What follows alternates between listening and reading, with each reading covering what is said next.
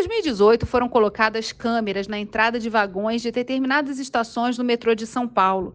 Essas câmeras possuíam lentes com sensor capaz de reconhecer a presença humana, identificar a quantidade de pessoas, o gênero e as expressões de emoção de quem passava por lá. Esse é um caso de uso da inteligência artificial, mas seria ético realizar esse tipo de tecnologia sem antes informar a população? A Justiça de São Paulo entendeu que não.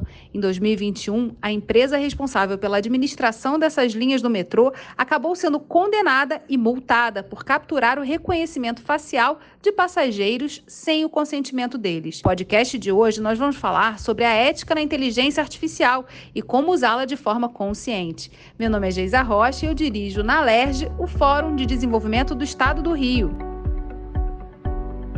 Aqui comigo a idealizadora do Núcleo de Referência em Inteligência Artificial Ética do Estado do Rio, Marisa Ferro, e a presidente da Associação das Empresas Brasileiras de Tecnologia da Informação, a CESPRO RJ, Maria Luísa Reis.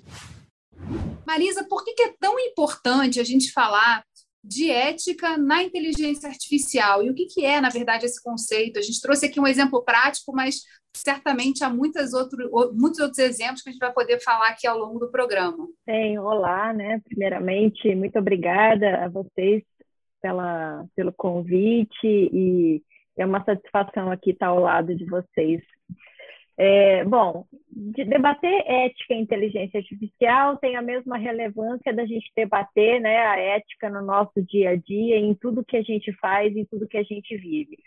Só que na inteligência artificial a gente tem algumas, é, alguns detalhes especiais, né? Por ela estar tá sendo muito utilizada no nosso dia a dia, está avançando muito rapidamente e ela poder trazer assim é, diversos é, apesar dos enormes benefícios que ela pode trazer para o nosso dia a dia, ela também pode trazer alguma, alguns probleminhas, né? E como você disse, o que quer dizer tratar de ética na inteligência artificial? Porque ética é por si só um termo muito amplo.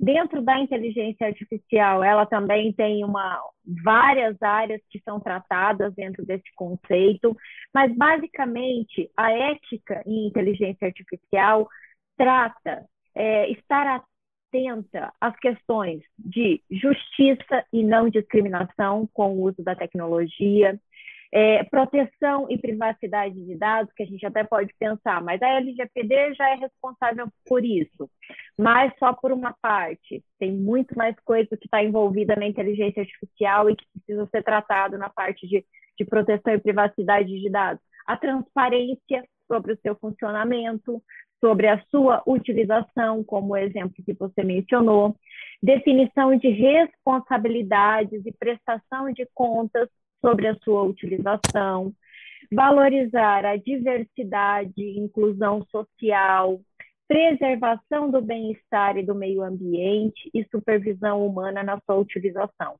Então, assim, é muito amplo o debate de ética e inteligência artificial. É amplo e multidisciplinar, né? E então também traz essa perspectiva de, ao pensar aqui da, do, do lado do legislativo, do poder legislativo, da TV é, legislativa, a gente pensar que a gente precisa reunir uma gama diferenciada de especialistas para tratar isso, e o núcleo, na verdade, foi é, parte dessa proposta, né, de reunir diversos especialistas e começar a desenhar o que seria, então, uma forma de é, colocar a ética como ponto fundamental no desenvolvimento da inteligência artificial. O núcleo de inteligência artificial ética e confiável, ele foi idealizado justamente com essa ideia e é um núcleo que reúne especialistas de diversas áreas do conhecimento. A ideia é ser o mais multidisciplinar possível. Então, atualmente, a gente conta ainda não com a diversidade que eu gostaria, né, com a multidisciplinaridade, mas estamos aí abertos, sempre recebendo novos integrantes no grupo, porque é, tem um ano, né, nós começamos a nos reunir oficialmente no dia 21 de setembro de 2020, e, mas hoje a gente conta com pessoas da área de direito, de desenvolvimento de software, da parte de pesquisa em inteligência artificial em diferentes áreas, da parte da iniciativa privada, mas a gente ainda quer receber cientistas políticos, cientistas sociais, psicólogos, filósofos. É uma área que necessita ter esse olhar multidisciplinar para ser é, debatida de forma adequada e que a gente tente cobrir da melhor maneira possível é, esses vieses e essas injustiças que possam acontecer com o seu uso de forma inadequada. Maria Luísa, é, em relação às empresas né, que, de tecnologia da informação que tocam isso e que estão ali desenvolvendo também a tecnologia é, na inteligência artificial. Quais são as preocupações e de que forma vocês também debatem esses temas na SES? É, é uma preocupação real. É, as empresas elas ficam um pouco aflitas, sem dúvida alguma, de que eventualmente o debate ético possa restringir o desenvolvimento tecnológico. É, é uma preocupação justa. E, e por isso é necessário que a gente esteja dentro desse debate para falar e para ouvir as, as aflições dentro do setor a gente tem que entender que a inteligência artificial é uma tecnologia antiga e que é, atuava muito fortemente na indústria, né, área de sensores e detecção, e que nunca houve uma preocupação muito grande com relação à ética. Mas a, a inteligência artificial teve um boom recente porque as, as informações aumentaram muito em volume por conta da participação da, nas redes sociais, dos dispositivos móveis que fazem com que os dados fiquem distribuídos, as pessoas levam os dados até os sistemas. E aí percebemos que os sistemas sabem demais a respeito das pessoas. E esse conhecimento extremo, extremo mesmo, íntimo até, né, que a gente às vezes tem piadas a respeito, mas a gente sabe que isso existe, é, pode gerar um incômodo. E a gente pensa assim: não, não quero que as pessoas saibam tanto a meu respeito, e mais, que elas tirem conclusões a esse respeito e essas conclusões eventualmente sejam injustas, uma vez que a ética baseia o, o, nosso trabalho do dia a dia. Cada um, como profissional, tem um procedimento ético, mas a máquina vai ter esse procedimento ético? Né? Então, a, a empresas, as empresas se preocupam com isso, querem usar os algoritmos, querem fornecer o máximo de algoritmos possíveis, e estão atentas a esse detalhe, porque ela não quer de forma alguma que haja uma interrupção, porque a inteligência artificial realmente traz muitos benefícios para as empresas, para as pessoas, e elas já perceberam isso. Nesse ano de 2021, o governo federal publicou a Estratégia Brasileira de Inteligência Artificial o documento tem como foco orientar políticas públicas que possam estimular a pesquisa, a inovação e o desenvolvimento de soluções em inteligência artificial e também o uso consciente e ético dela. Maria Luísa, quais são hoje os entraves que as empresas de tecnologia da informação enfrentam em relação à inteligência artificial? O, a inteligência artificial, como eu falei, é uma coisa muito nova. E os países estão tra traçando estratégias porque sabem a importância de ter essa tecnologia dominada dentro do seu território. Ela faz com que você tenha um poder econômico e também seja capaz de regular. Como é que você vai regular uma tecnologia que está sendo fabricada e fazendo, sendo contratada de fora do país?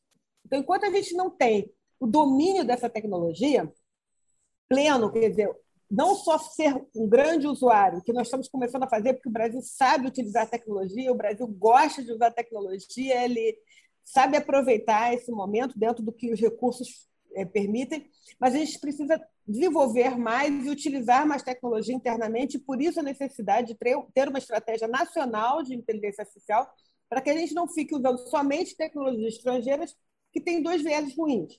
Primeiro, que avalia é, realidades distintas das nossas e, portanto, vai começar a conduzir e ser preconceituoso no sentido de não estar fazendo uma análise da vivência que nós temos.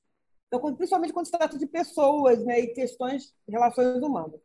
E segundo, porque como é que a gente vai regulamentar alguma coisa que não está no nosso território? Né? Então, é muito difícil. E aí, no momento que a gente faz uma regulamentação de uma tecnologia que está fora, a gente acaba deixando de usar uma tecnologia que todo mundo está usando. Então, a gente tem que ter essa preocupação em usar a tecnologia, porque ela está aí, que está todo mundo usando, todo mundo tirando proveito, bom proveito disso, né, no bom sentido, mas desenvolver tecnologia aqui. E qual é o entrave? Qual é a dificuldade maior? Que a gente aqui está derrubando essas barreiras.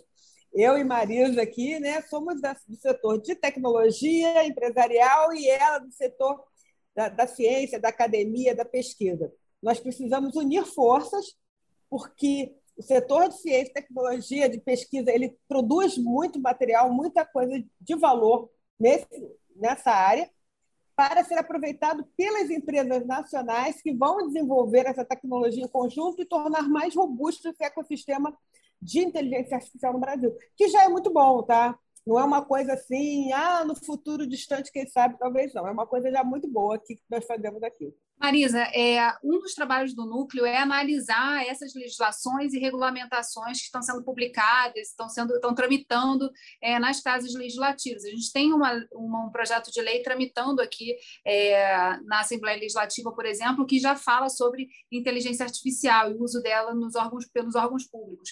Queria que você falasse um pouquinho desse trabalho de análise e de um ponto muito interessante que a Maria Luísa trouxe aqui, que é justamente essa essa é, reunião né, do setor produtivo com a academia, no diálogo com o poder público, para justamente evitar que entraves, que as leis sejam entraves, em vez de ser também facilitadoras do desenvolvimento dessa tecnologia aqui em território fluminense. Bom, é, Geisa, esse é um assunto bastante delicado da regulamentação, porque, é como a Maria Luísa falou, a gente tem que estabelecer limites, mas sem inibir a inovação. Então, nesse ponto, eu até dou os parabéns para a idealizadora do, né, que propôs o projeto de lei 3409, que está na Alerj, que tem a ideia de estabelecer princípios, porque essa proposta ela tem um ponto que eu considero muito interessante, muito relevante, que ela propõe essa regulamentação para o uso pelo poder público, pela administração pública, inicialmente, né? Então, realmente, o núcleo, quando ele foi é, começou a se reunir e, e, ali no nosso planejamento estratégico, na nossa missão e visão, nós temos ali é, é esse ponto que é auxiliar né, na proposta e auxiliar no desenvolvimento da regulamentação para o uso da inteligência artificial de forma ética e confiável é, é, no Brasil, né? E em especial no, com DNA bastante carioca, aqui no Rio de Janeiro mesmo. Então, a gente trabalhou agora, é, nesses últimos dias, na análise, uma apreciação crítica que a gente diz desse projeto de lei 3409 da Alerj. Já estamos preparando aí um, um ofício e uma carta aberta para ser enviada, mas eu já gostaria assim de dizer que eu achei muito positivo esse ponto de propor algo para a administração pública. Porque eu vejo isso como um laboratório de regulamentação e é onde a gente encontra pontos muito sensíveis né, dentro da administração pública. Então, a gente pode citar, por exemplo, o uso de câmeras ou de reconhecimento biométrico dentro da administração pública, né? Então, onde a gente pode ter casos, por exemplo, de prisões arbitrárias e etc. Se a gente regulamenta isso primeiro na administração pública, isso vai auxiliar, porque essa regulamentação é muito difícil de ser feita, Vai ser difícil mesmo fazer uma regulamentação que seja toda fechada, toda redondinha, porque a inteligência artificial está evoluindo, tem coisas que a gente já sabe que pode acontecer, tem outras coisas que a gente ainda não conhece. Então, a, a, gente restringindo isso primeiro na administração pública, que pode levar a casos bastante sensíveis, a gente ainda consegue permitir que essa inovação continue no setor privado, né? Então, é, e ali a gente continua fomentando o desenvolvimento da tecnologia. Então, nesse ponto é bastante legal. Tem várias, algumas, vários outros pontos que nós analisamos ali do projeto de lei, né? Tem alguns pontos que nós gostaríamos de sugerir nessa carta que vamos publicar, essa carta aberta, que são alguns pontos, assim, ambíguos, é, ou que, que, no caso, possam levar a questão inoperante, que ela não seja aplicada, na verdade, porque falta especificidade em alguns pontos, ou então a gente percebe que vai haver inviabilidade técnica em alguns pontos. Então, o núcleo vem não para criticar, né, de forma a fazer uma apreciação no ponto de dizer não, isso não está legal, mas sim de tentar ajudar e complementar para que essa regulamentação ela seja atuante, ou, né, que realmente possa acontecer e que não inviabilize o desenvolvimento tecnológico no estado do Rio também. Então, tem pontos muito positivos e tem alguns pontos que a gente gostaria de propor melhorias. E sempre são muito bem-vindos, né? Na verdade, é, enquanto o projeto está tramitando na casa, é, há discussão nas comissões permanentes, há também a possibilidade de, de, de outros deputados fazerem emendas, ou a mesma, mesma autora também emendar o projeto. Então, é, é, é um processo de diálogo e quanto mais instituições participarem disso, melhor. Né? O trabalho aqui também é do Fórum de aproximar da sociedade todo esse trabalho legislativo. Você trouxe aqui, Marisa, um ponto importante que é a questão dos usos. E um dos pontos que sempre foi, foi discutido e é uma das grandes preocupações, por exemplo, é o uso da inteligência artificial para a questão de saúde, né? dos, dos planos é, de saúde poderem, a partir de dados, é, tornarem mais caro, por exemplo, aquele serviço, aquele produto, por conta da condição do consumidor. É, com, como regular isso? Existem parâmetros e formas de evitar que essas coisas aconteçam, que o cruzamento de informações possa, na verdade, é, criar limitações para o consumidor daqueles produtos? É, eu entendo que já existe regulamentação anterior, antes mesmo da LGPD, que proíbe que informações de prontuário estejam em mãos das seguradoras por essas razões. Então, as seguradoras não devem ter essas informações é, dos pacientes, porque há uma tendência natural a poder fazer uma escolha, uma seletividade, uma informação privilegiada. É, essa é uma legislação anterior. Hoje já temos a LGPD, que já fala mais explicitamente sobre essa questão dos dados pessoais que podem ou não ser usados. E a inteligência artificial, ela pode tornar a coisa mais sutil, porque tem muita tecnologia, aparentemente os dados não estão tão explícitos, e não é um prontuário em papel que você vê, são indicadores e tendências, e isso ser mais difícil de rastrear. Talvez o ponto que, que a gente está falando não é nem a dificuldade, que no momento que a informação está ali, se o hospital pertence à seguradora e a seguradora tem as informações do prontuário, é difícil controlar. Mas é, no caso em que você tem uma informação que vai sutilmente, através de informações cruzadas pouco explícitas, talvez seja mais complicado você tratar, e aí vem as investigações, mas a LGPD já, eu acho que ela já é bem firme nisso. O que a gente não pode é ter uma inteligência artificial induzindo conclusões. Eu acho que o pior não é nem o dado pessoal que vazou, mas é se você tem um conjunto de um perfil X, a, a inteligência artificial automaticamente já começa a julgar e tomar é, decisões. Isso que é ética. Quer dizer, o trabalho ético que o humano tem ao analisar um processo e que a máquina não vai ter porque ela não foi treinada com a ética, ela então não tem esses padrões éticos, é que a gente tem que incluir na inteligência artificial e não só incluir, como supervisionar. Usar a inteligência artificial não é abrir mão da automação, é, é, ter ética na inteligência não é abrir mão da automação, é ter uma automação supervisionada, assim como você coloca um funcionário para tomar uma decisão, mas você vai supervisioná-lo porque ele pode estar inexperiente, tomar decisões que não são justas. Então, é por aí. Eu acho que a gente tem que fazer esse controle. Existem aí algumas leis, como a própria LGPD e a Lei de Defesa do Consumidor, que podem atuar. Mas existem algumas coisas, como que é a questão, que é justamente o ponto que a, que a Maria Luísa falou, coisas que não são tão óbvias. E é para isso que a gente usa a inteligência artificial, para ela encontrar padrões que para a gente não é óbvio. Né?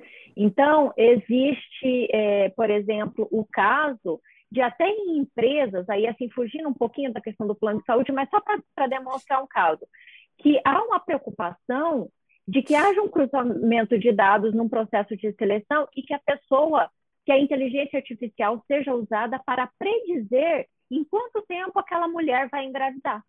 E, e eles não quererem contratá-la por causa disso. Então, da mesma maneira, um plano de saúde pode usar esse tipo de inteligência artificial, né? Olha, essa pessoa, segundo isso aqui, ela, a gente pode predizer que em tanto tempo ela vai ter um problema sério de saúde. Então, eu não vou ceder um plano de saúde para ela, porque vai ser prejuízo para mim, e isso é, é, prejudicial, né?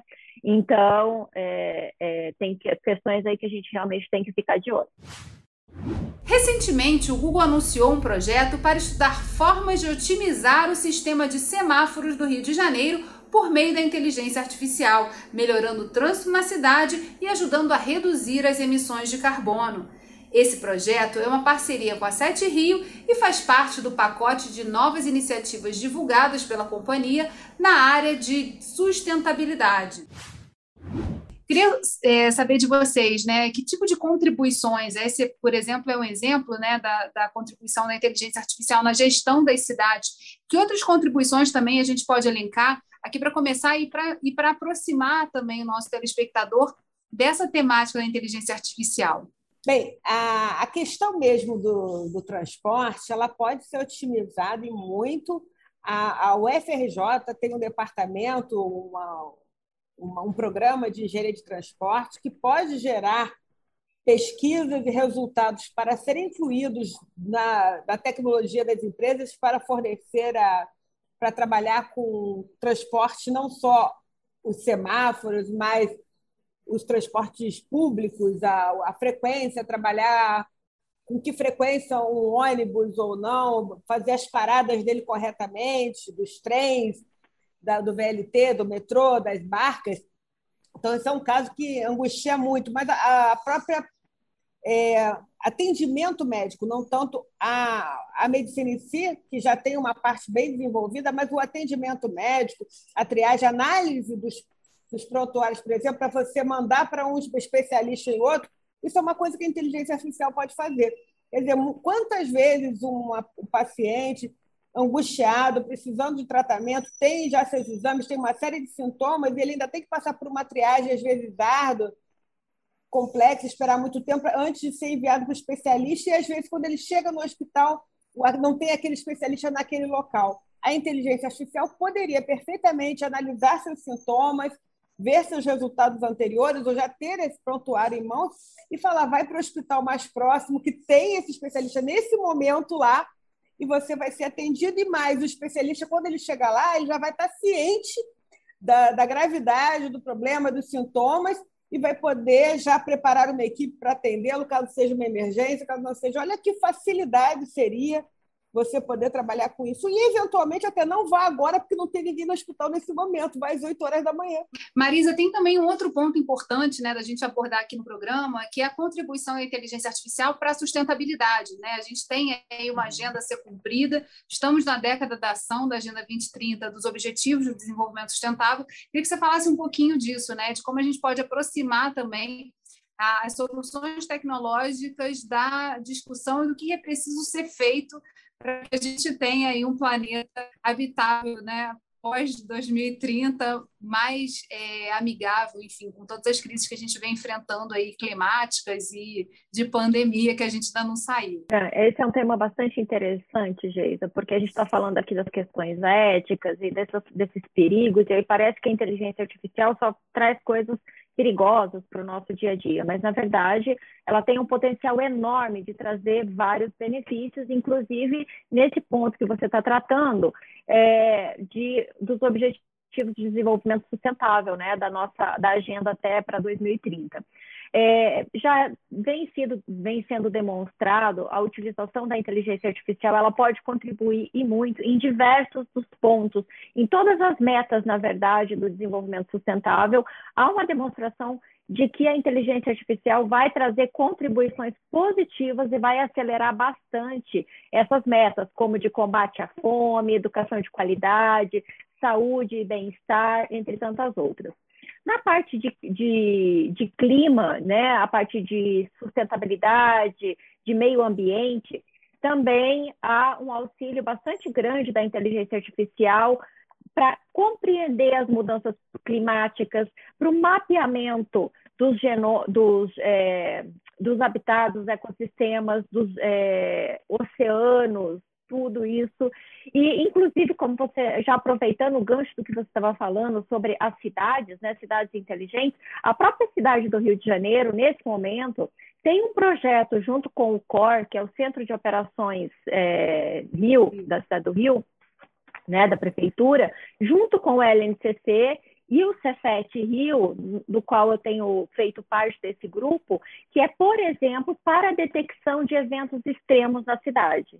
Então, compreender o clima, né, com os dados que estão disponíveis aí, para detectar com, com, um tempo é, bom de antecedência eventos extremos, como, por exemplo, chuvas, possibilidade de alagamento, de deslizamentos, é, questões é, do mar, né? Tudo isso está sendo desenvolvido para a cidade do Rio em específico. Esse é um exemplo. Mas a inteligência artificial, usando, então, é, a gente está usando é, inteligência artificial para isso, para tentar desenvolver isso para a cidade do Rio de Janeiro. Mas na parte de, de, de clima, existem vários pontos. Eu também trabalho numa pesquisa, não só é, eu sou coordenadora aqui é, brasileira do projeto, mas também junto com outras, é, outras instituições francesas e, e, principalmente da América Latina, de projetos de aprendizado de máquina sustentável e inteligência artificial verde, que é justamente para trazer esses projetos e evitar o contraponto, que é a geração de dióxido de carbono pelo uso excessivo de supercomputação, né? Ou reduzir também a, a, emissão de CO2 pela supercomputação utilizada pela inteligência artificial. Então, existem inúmeros benefícios aí no uso da IA para garantia da sustentabilidade global. Eu queria, Marisa, que você falasse um pouquinho para quem quer ter mais contato, conhecer o trabalho do núcleo, é, o que vocês estão desenvolvendo e, de, e discutindo, debatendo, é, quais são os caminhos? Existe algum grupo, ou, ou telefone, ou e-mail, enfim, que você possa compartilhar aqui no nosso programa? Bom, eu, é, a gente tem o e-mail do núcleo, que é núcleo e a ética, arroba gmail.com. Também é, posso deixar o meu e-mail é, particular, que é marisa, com z, arroba lncc.br. É, a partir da, desse final de semana, nós vamos estar com o LinkedIn ativo do núcleo. A gente, eu e a, e a, e a Gisele trabalhamos aí nesse final de semana passado estamos trabalhando nesse final de semana para colocar no ar o LinkedIn, onde a gente vai postar várias informações do núcleo e também porque, como eu disse, nós estamos abertos aí a receber né, mais participações e vale a pena aqui também mencionar que a Maria Luísa faz parte conosco lá das reuniões do núcleo também, né? É, então, estamos abertos aí e podem nos encontrar por, por esses canais. Maria Luísa, é, eu acho que nessa conversa que a gente teve, né, ficou muito claro a importância do humano né, da gente não deixar é, a tecnologia pela tecnologia, ela tem tantas aplicações que a gente não pode limitar é, que ela continue a se, a se, desenvolver, mas é também um fator o debate permanente e o olhar apurado né, e multidisciplinar sobre o tema. Queria que você falasse um pouquinho também, compartilhasse aqui os contatos da CESPRO, né, que tem, além da participação no, nesse núcleo de inteligência artificial, uma série de atividades e ações muito bacanas a CESPRO como foi a primeira associação de empresas de tecnologia do Brasil e estamos sempre fazendo novos eventos, indo no limite da tecnologia, falando do que já foi feito, o que vai ser feito. E a questão do debate ético é muito importante. Para vocês entrarem no nosso site é www.acespro.rio então, você chega lá e aí precisa falar conosco. Os contatos estão no site, então você pode entrar pelo telefone, por e-mail, as informações estão lá. E é super importante tanto o, as empresas estarem presentes, nós temos uma área de inteligência artificial, temos um comitê de inteligência artificial e eventos que falam sobre isso, particularmente. E essa convivência com a academia, o LLCC, que é muito especial. Ela falou também do Cefet, que estamos sempre próximos, o FRJ, que é a minha casa, da onde eu vim, e o ERJ, que a gente também está participando, e outros tantos da Fundação, a PUC, é a Fundação Getúlio Vargas, a Fundação Fiocruz, inúmeras outras instituições. A gente está sempre muito próximo de todas elas, porque a gente tem muita necessidade de gerar cada vez mais tecnologia que vai virar produtos para que a sociedade se beneficie disso. O podcast Rio em Foco vai ficando por aqui. Obrigado ouvinte que nos acompanha. Até a próxima edição. Ah, e se você gostou, compartilha com os amigos.